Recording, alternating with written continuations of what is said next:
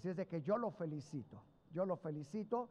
Y bueno, después a las 11, de 11 a 12, ahora van a ser los cursos.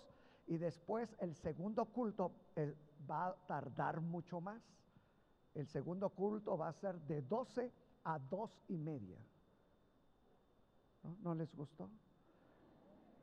Que ya con eso me dijeron, por eso vine a este. No, no, va a ser de mayor bendición, hermanos. Así es de que queremos tener mucho más tiempo y le voy a explicar por qué.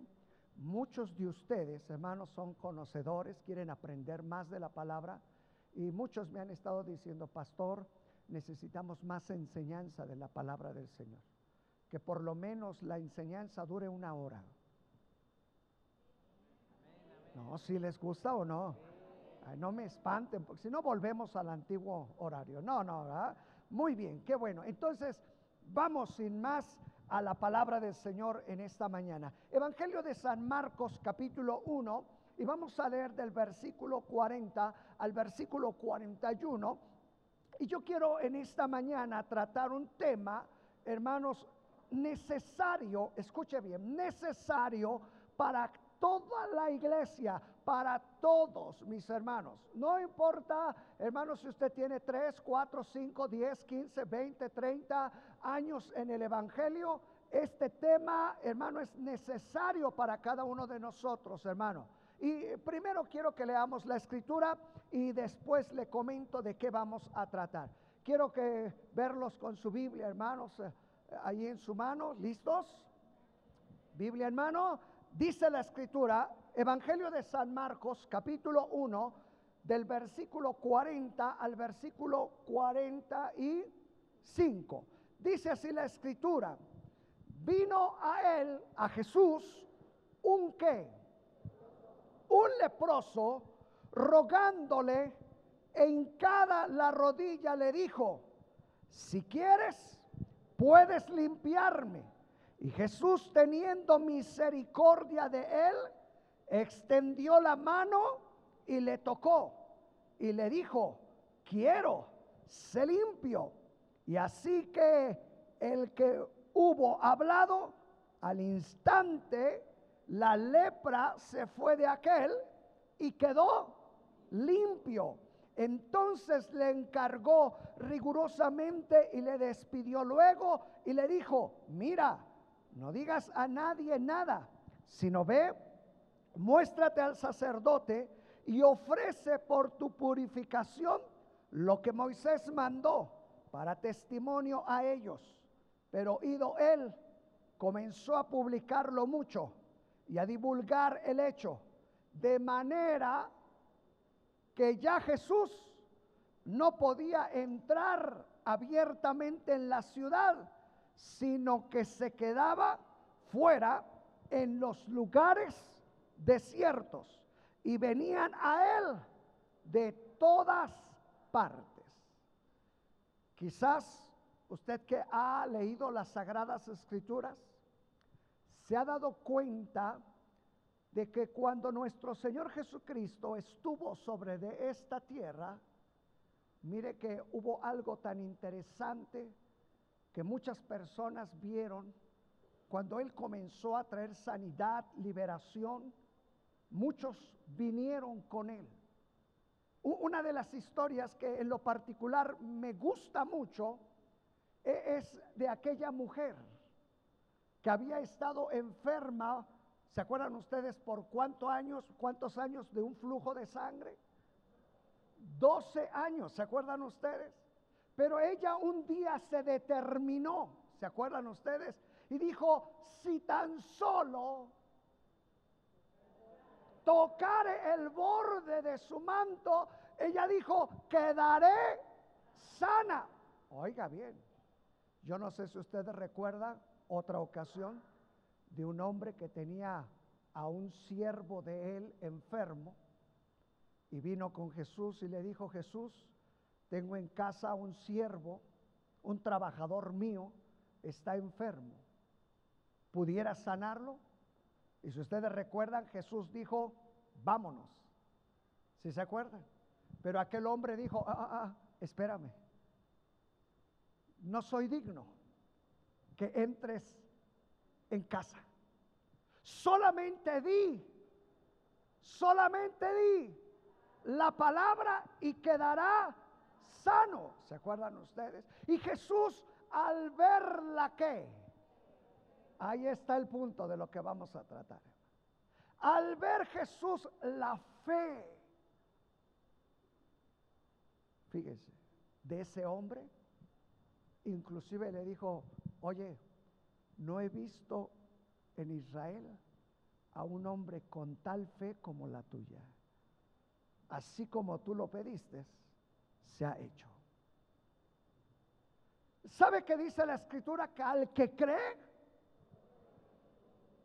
todo le es posible. ¿Sabe, hermano? Yo quiero en esta mañana que como iglesia reflexionemos en una área en la que de repente, hermanos, por las situaciones que vivimos en el camino como cristianos, nos vamos a enfrentar, hermano. Y eso se llama a la falta de fe. De repente, hermano, cuando vienen las situaciones en el transitar en nuestra vida cristiana, hermano, y por eso decía al principio, no importa cuánto tiempo tengas de ser cristiano, hermano, llegará el momento, hermano, en que la duda, en que la falta de fe te va a saltar. Óyelo, no importa cuánto tiempo tengas en la vida como cristiano. Llegará el momento que la falta de fe vendrá a tu vida y te va a tocar y te va a, a decir, a ver, ¿dónde está tu Dios? ¿Dónde está el Señor? Y saben, hermanos, que cuando falta la fe, desafortunadamente muchos vuelven atrás. Si hay algo que el Señor siempre quiso tratar con cada uno de estos personajes en la Biblia, hermanos, era respecto de su fe. Porque la fe, hermano, recuerde lo que la escritura dice, que no andamos por vista, sino por fe. Y porque también dice la escritura, el justo por la fe vivirá, hermano. ¿Sabe que para nosotros como cristianos, si hay algo vital, un motor, hermano, que nos puede llevar día con día en la vida cristiana, es la fe que tengamos en el Señor? Yo recuerdo en otra ocasión donde vino un hombre que tenía a, una, a, un hijo enfermo y el Señor le dijo, ¿crees que puedo hacerlo? ¿Se acuerdan que aquel hombre dijo, yo, yo no sé si hizo lo mismo que yo, pero seguramente porque dijo, ayúdame en mi incredulidad. ¿Cuántas veces, hermano, la incredulidad viene a nosotros, nos azota, hermano, y perdemos la fe, la confianza, hermano, en el Señor? ¿Le ha pasado? Yo soy el primero de la fila. Claro que nos ha pasado a todos. Porque en medio del transitar en la vida cristiana, hermano, ¿sabe? Ha venido pruebas, dificultades, luchas. Hermano, quizás alguien está pasando por una situación tan complicada en su salud, algún problema en la economía, algún problema de trabajo, algún problema con la familia, con su esposo, con sus hijos, hermano, alguna situación alrededor de... Ah, yo ayer que estaba en la célula, me, platicaban algunos hermanos, eh, tenemos un conflicto entre familia. Y este conflicto ya ha sido a tal grado que hasta en los tribunales, entre familia. Y decía, pastor, la verdad que nunca pensamos que fuéramos a tener un problema entre familia.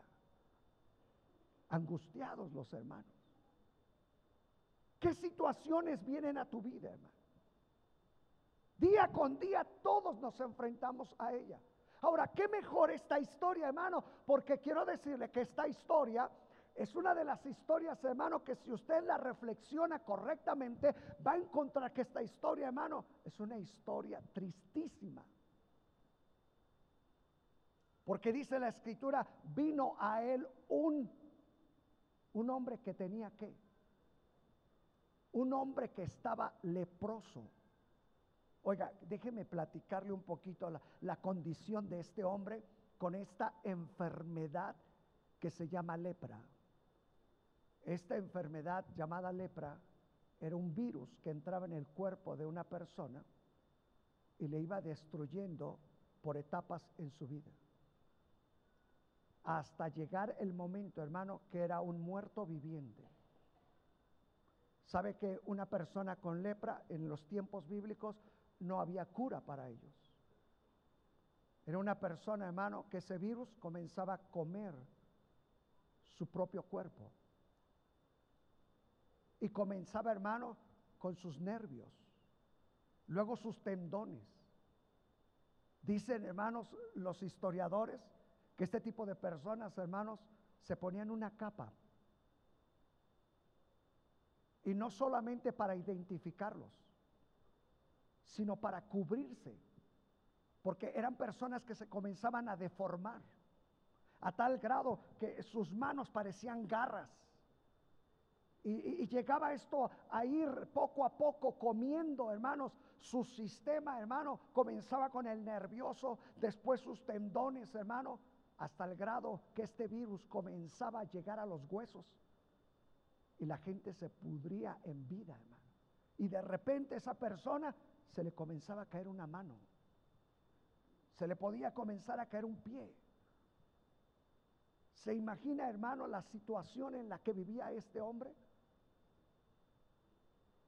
No solamente, hermano, tenía que ver con su salud, sino que en el pueblo de Israel, hermano, si usted ha leído la Biblia, dentro del pueblo de Israel estaba prohibido que un hombre con lepra conviviera con los demás, porque la lepra era símbolo de impureza, de pecado. Si usted ha de recordarse en el Antiguo Testamento, tenían la tendencia a pensar, hermano, que el que pasaba por una situación así es porque Dios lo estaba castigando. Imagínese cómo se sentía esa persona, hermano. Alejado, oiga, de su familia, de sus hijos, de su esposo, de su esposa, no podía tener contacto con nadie. Es más, dicen los historiadores que este tipo de personas, hermano, por lo general se iban a vivir a los panteones, allá al cerro lejos. ¿Saben cómo se les alimentaba? En los límites de la ciudad, hermano, y fuera de la ciudad, oiga, como animalitos, como si fuera un perrito, se les iba y se les botaba la comida porque no se podía tener contacto con esa persona.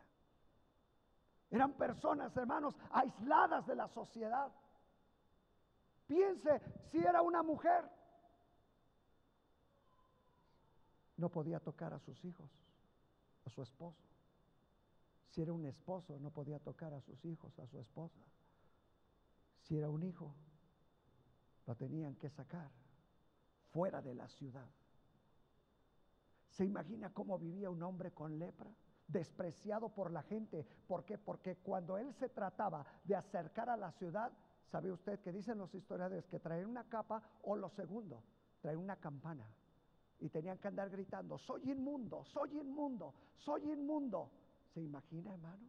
Qué vergüenza, hermano, vivir eso que toda la gente lo veía y decía, ah, hasta un lado, porque ahí viene, es un inmundo, no lo puedes tocar. Era despreciado por la sociedad. El sacerdote, hermano, cuando sospechaba que ese virus había entrado en su cuerpo, venía con el sacerdote y el sacerdote decía, esto es lepra, sal de aquí. No puedes entrar al templo, no puedes tener comunión con Dios, no puedes nada. ¿Usted se imagina cómo se sentían ese tipo de personas, hermano? Una condición, hermano, tan, tan tremenda, tan complicada.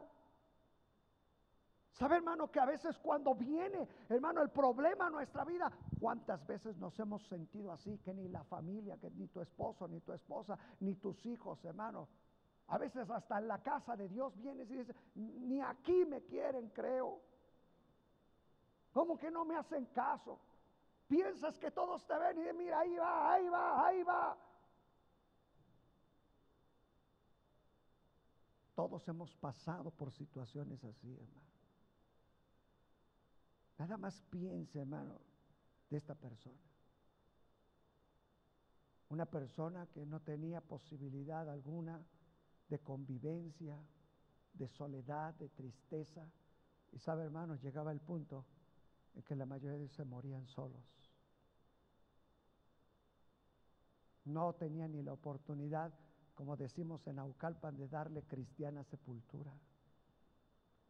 Su familia no le podía llorar. ¿Se imagina, hermano? Si usted ha de recordarse, un, personaje bíblico que tuvo lepra fue una hermana de Moisés. ¿Se acuerdan quién? ¿Quién? María. ¿Se acuerdan? Que por andar murmurando en contra de su hermano, no vamos a hablar de la lepra espiritual, pero pudiéramos hablarlo. ¿eh? Hoy no voy a tratar ese asunto, pero hay simbolismos muy interesantes detrás de todo esto. Porque sabe, hermano, eh, la murmuración es como la lepra, hermano, carcome, mata. ¿Sí, hermano? Yo por eso siempre les digo, tengan cuidado con sus hijos. ¿Qué hablan de la iglesia, de sus hijos, de sus pastores, de, de esta casa? ¿Qué hablan? Que yo de repente escucho a jovencitos que ya no quiero ir a la casa de Dios. ¿Por qué?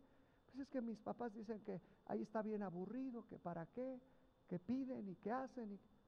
Imagínense el jovencito que dice, pues si así habla mi papá, ¿yo para qué?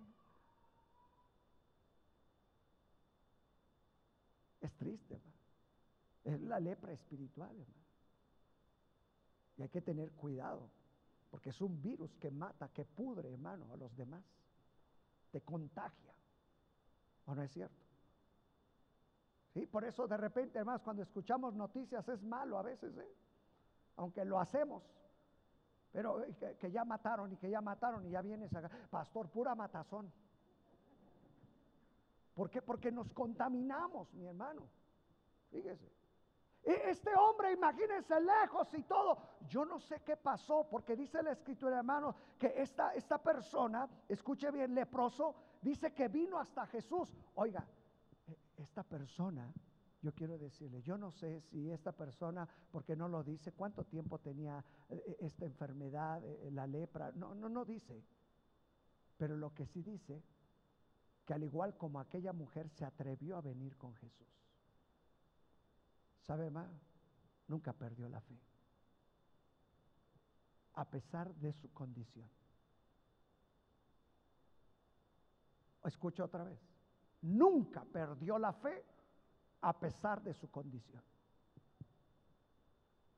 Quizás alguien que esté aquí me va a entender lo que le voy a decir. Pero cuando tú estás pasando por una situación complicada, ya sea de salud, de, de dinero, tu familia, lo que sea, cada día que despiertas y dices, sigo aquí, le dices, Señor, gracias. Quizás alguien me entienda.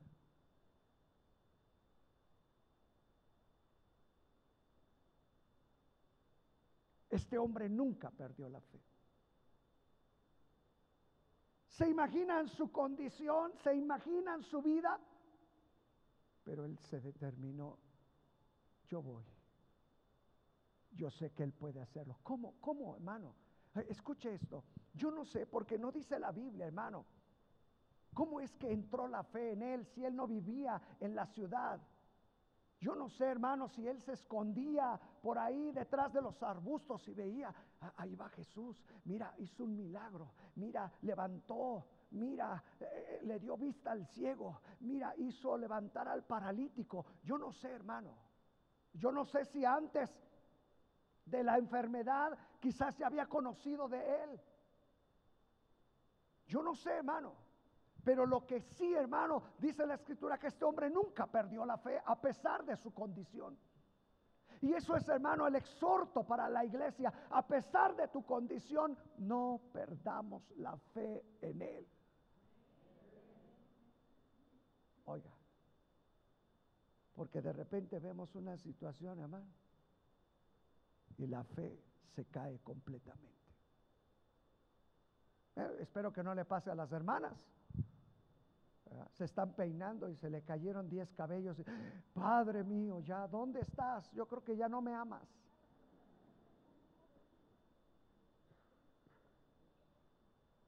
¿Sabe una cosa? Este hombre creyó. A pesar de. Usted se imagina solo, no están mis hijos, no está mi esposa, no está mi esposo, no está, no está, estoy solo, la iglesia ya me desechó, porque el sacerdote lo había desechado. Fuera, vivo solo. Usted nada más piensa, hermano, estar solo por ahí abandonado. Oiga, ¿cómo se habrá de sentir? Pero no perdió, hermano, la fe. Se mantuvo y él dijo, yo voy a ir, no me importa quién me vea, no importa quién me diga. Escuche, yo creo que cuando comenzó a caminar, hermano, hacia donde estaba Jesús, oiga, la gente comenzó a hacer esto. Corrieron. oiga esto, ¿eh? Cuando él se acerca al Señor, la gente ¡frum! corrió. ¿Por qué? Porque sabían que si él podía tocarlo, porque sabían que si podía estar con él, hermano, era, era hermano contagioso. Y el sacerdote podía decir, fuera todos estos también. Sin embargo, este hombre dijo, yo voy hasta donde está él. me gusta lo que viene, hermano, porque dice la escritura, hermano, se inclinó, arrodilló su rodilla y le dijo, si quieres, a, ver, escuche bien esta expresión, si quieres, puedes limpiarme. A ver, otra vez, si quieres, puedes limpiarme. No le dijo, podrás. Oye, Jesús, esto sí está complicado, ¿eh? Esto nadie lo ha pasado. ¿Crees que puedas limpiarme? No. Fíjense la expresión donde denota la fe que él tenía. Si quieres, solamente es que tú quieras. Ya no depende de mí. Yo ya estoy aquí porque yo creo, porque yo tengo fe, porque yo me mantengo a pesar de todo lo que he vivido, a pesar de cómo está mi situación. Yo no sé si no traía una mano, no traía un pie, yo no sé, hermano, si estaba ya podrido todo. Pero este hombre vino hasta donde estaba Jesús, se arrodilló, hermano. Mire qué señal, hermano, de humildad. Porque en los momentos, hermano, donde pasamos esa situación, no hay otra cosa más que doblarnos ante Él. No preguntes por qué, pregunta para qué. Porque nosotros inmediatamente, ¿y por qué a mí? ¿Y por qué no al pastor?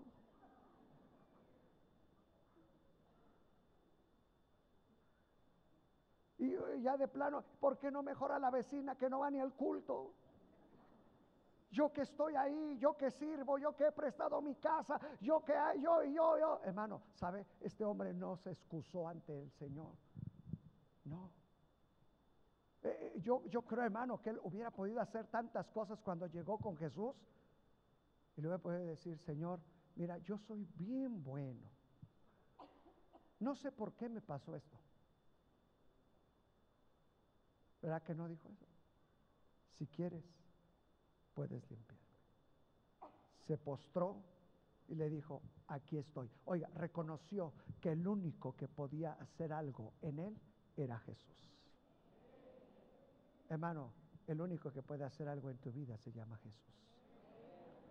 Yo sé que todos pasamos, enfrentamos la situación, hermano. Pero ahí es donde tenemos que ir. Este hombre se postró, este hombre llegó ahí con él, hermano, y dice que el Señor, me gusta esto mucho. Oiga, ¿quién se iba a atrever a tocar a un leproso? Nadie. Nadie. Pero me gusta la acción de Jesús. Lo primero que Jesús hizo fue, lo tocó. ¿Se acuerdan de la mujer aquella? Ella lo tocó. Pero en esta ocasión el hombre no lo tocó. Jesús lo tocó. Oiga, eso significa que no importa la situación que tengas, Él puede tocarte.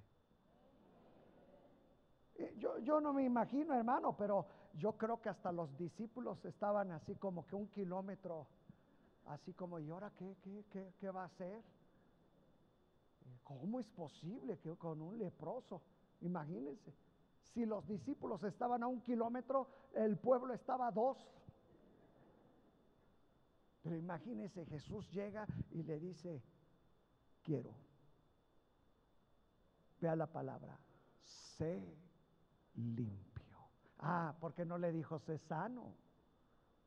Ahora le voy a explicar por qué. Mire que hubiese sido más fácil para el Señor decirle sé sano. Mire como que el Señor actuaba de la manera en que nosotros no pensamos. ¿Se acuerda cuando bajaron aquel hombre cuatro que abrieron una casa? ¿Se acuerdan? Y que eh, pues lo bajaron y todo. Y lo que el Señor, ¿sabe qué le dice al hombre? Dice, tus pecados te son perdonados. ¿Sabe cómo hicieron todos los que estaban en la casa? Ah. ¿Sabe por qué? Porque ellos estaban esperando decir, levántate. Pero el Señor le dice, tus pecados te son perdonados. ¿Sabe que ese fue el milagro más poderoso que el Señor hizo con ese hombre? Porque el Señor limpió de adentro hacia afuera. Escucha bien, hermano. Porque a veces estamos esperando recibir de afuera hacia adentro. Y cuando tú recibes de afuera hacia adentro, escucha esto que te voy a decir. Esto es importantísimo. Cuando recibes de afuera hacia adentro, te vuelves ingrato con Él. ¿Se acuerdan de los diez leprosos? Eran diez. Sanos, vayan al sacerdote y preséntense allá. Y ahí iban diez. Y yo creo que el emocionado iba hasta adelante. Yo quiero ir al sacerdote para que vea que ya estoy sano. Ahí venían los diez. Y ya cuando iba entrando al templo, volteó y dijo, éramos diez. ¿No? Cuando regresa con el Señor y le dice, Jesús, gracias, ya estoy sano, ya estoy libre, ya estoy libre. Y el Señor le dice, oye, pero eran diez. ¿Ah? ¿Sabes, hermano? No esperes primero lo de afuera, porque lo de afuera se acaba. Porque el Señor te podrá dar otro trabajo, pero a veces nos volvemos ingratos. El Señor te podrá dar la solución a ese problema, pero vas a volver igual. Por eso es que el Señor no le dijo, sé libre. Perdón, no le dijo, sé sano. ¿Cómo le dijo? Sé limpio. Le voy a decir por qué. Porque la lepra era más considerada más que una enfermedad, una impureza. Porque esa impureza no te permitía acercarte a nadie. Y el Señor le dice, sé limpio. ¿Sabe que en ese instante aquel hombre dijo, soy limpio? No importa que se me siga cayendo la mano, pero ya estoy limpio. ¿Ah? No importa que siga la condición, que esto, pero yo sigo adelante. Mira que aquel hombre, quizás sin su mano, hubiera dicho, ah, ya soy libre. Jesús me dijo, soy limpio, soy limpio. No me importa lo de afuera. Pero sabe que si hubiera sido naucalpense, yo hubiera dicho, pues ya no vuelvo. Ah, ya no vuelvo, y menos por tener el culto a las nueve. A ver, ¿dónde? ¿Dónde estoy? Hermano, ahí es donde Dios está haciendo su obra. Qué bonito canto hemos entonado. Yo sé que Él está obrando. Hermano, no pierdas la fe. Mantente, a pesar de. Mire, por último, hermano, este hombre, el Señor le da dos indicaciones. Una, ve y preséntate al sacerdote para que vean que ya estás limpio, no sano, limpio. ¿Estamos? Y lo segundo, no lo digas a nadie. Oye, qué desobedientes somos. ¿A poco no? Este hombre se emocionó y desobedeció. Porque dice la escritura que después de ir y presentarse al sacerdote, se fue con toda la, iba a decir chusma, pero no. Con todos los vecinos, ¿qué crees? Mira, mira, tócame, yo ya estoy limpio. Nunca les dijo, estoy sano, limpio, limpio, limpio, limpio. ¿Y sabe qué dice la escritura? Hubo un problema con Jesús, porque estos metieron en problemas a Jesús. Porque dice la escritura que al final Jesús ya no podía entrar a la ciudad. Porque era tanta la gente que quería verlo que él dice que él mejor se escondía. Mire que pasó al revés. Primero el hombre no podía entrar a la ciudad. Y ahora él andaba caminando en la ciudad y ahora Jesús ya no podía entrar a la ciudad.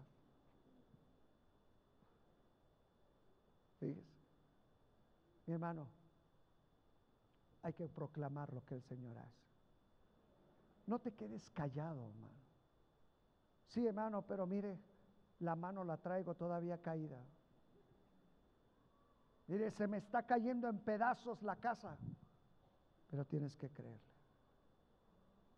¿Se imaginan cómo volvió a casa? Con su esposa, con sus hijos, con sus familiares. Volvió. Volvió, hermano, no sano. Volvió limpio. ¿Cómo quieres volver, hermano? Porque si te vas limpio, permitiste que Jesús te tocara. Déjame orar. Tenemos unos minutitos, hermano.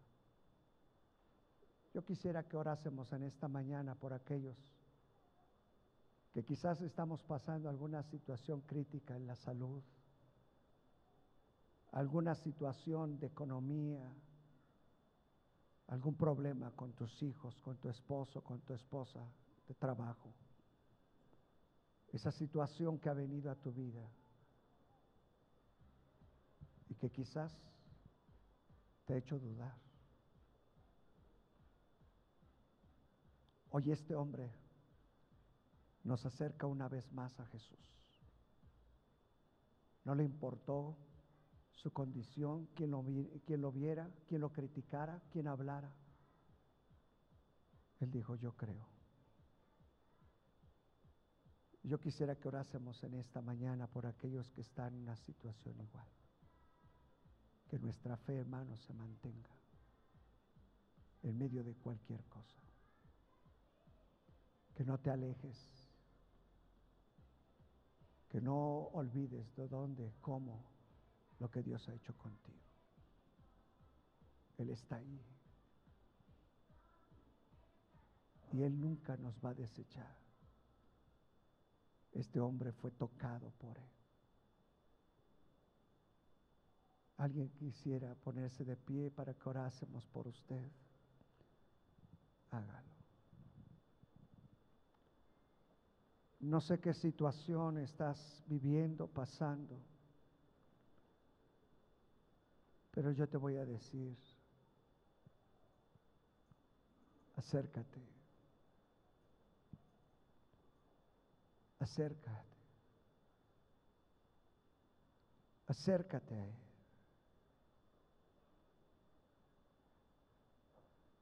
Simplemente dile, Señor, cuando tú quieras hacerlo. Cuando tú quieras, pero yo estoy aquí firme, esperando, confiando, creyendo.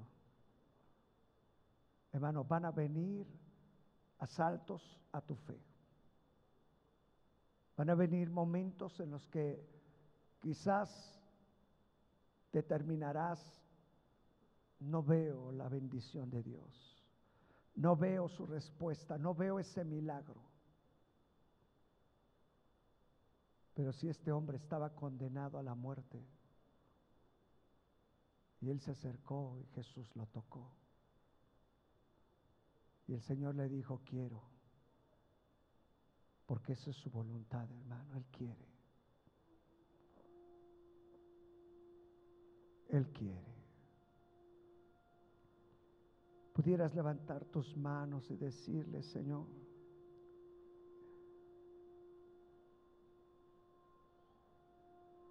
si quieres, cuando tú quieras, aquí está mi corazón dispuesto. No me voy a alejar. No voy a tomar otra decisión equivocada. No me voy a alejar. Manténme en la fe. Manténme en la fe, dile al Señor. Quizás has venido con la casa en pedazos como este hombre, tu vida en pedazos, tu familia, el trabajo, la economía, ese problema en pedazos. Ahí está el Señor. Lleva tu corazón a Él, mi hermano. Y dile, Señor, aquí estoy, manténme en la fe. Padre, yo te doy gracias por tu iglesia. Te doy gracias, Espíritu Santo, por la vida de cada uno de mis hermanos, de mis hermanas. Gracias, Señor. Gracias. Porque a pesar de la condición en la que nos encontramos, ahí estás tú.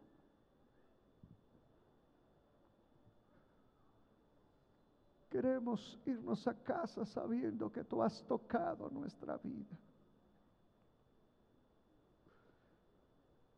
Queremos que comiences a actuar hacia adentro.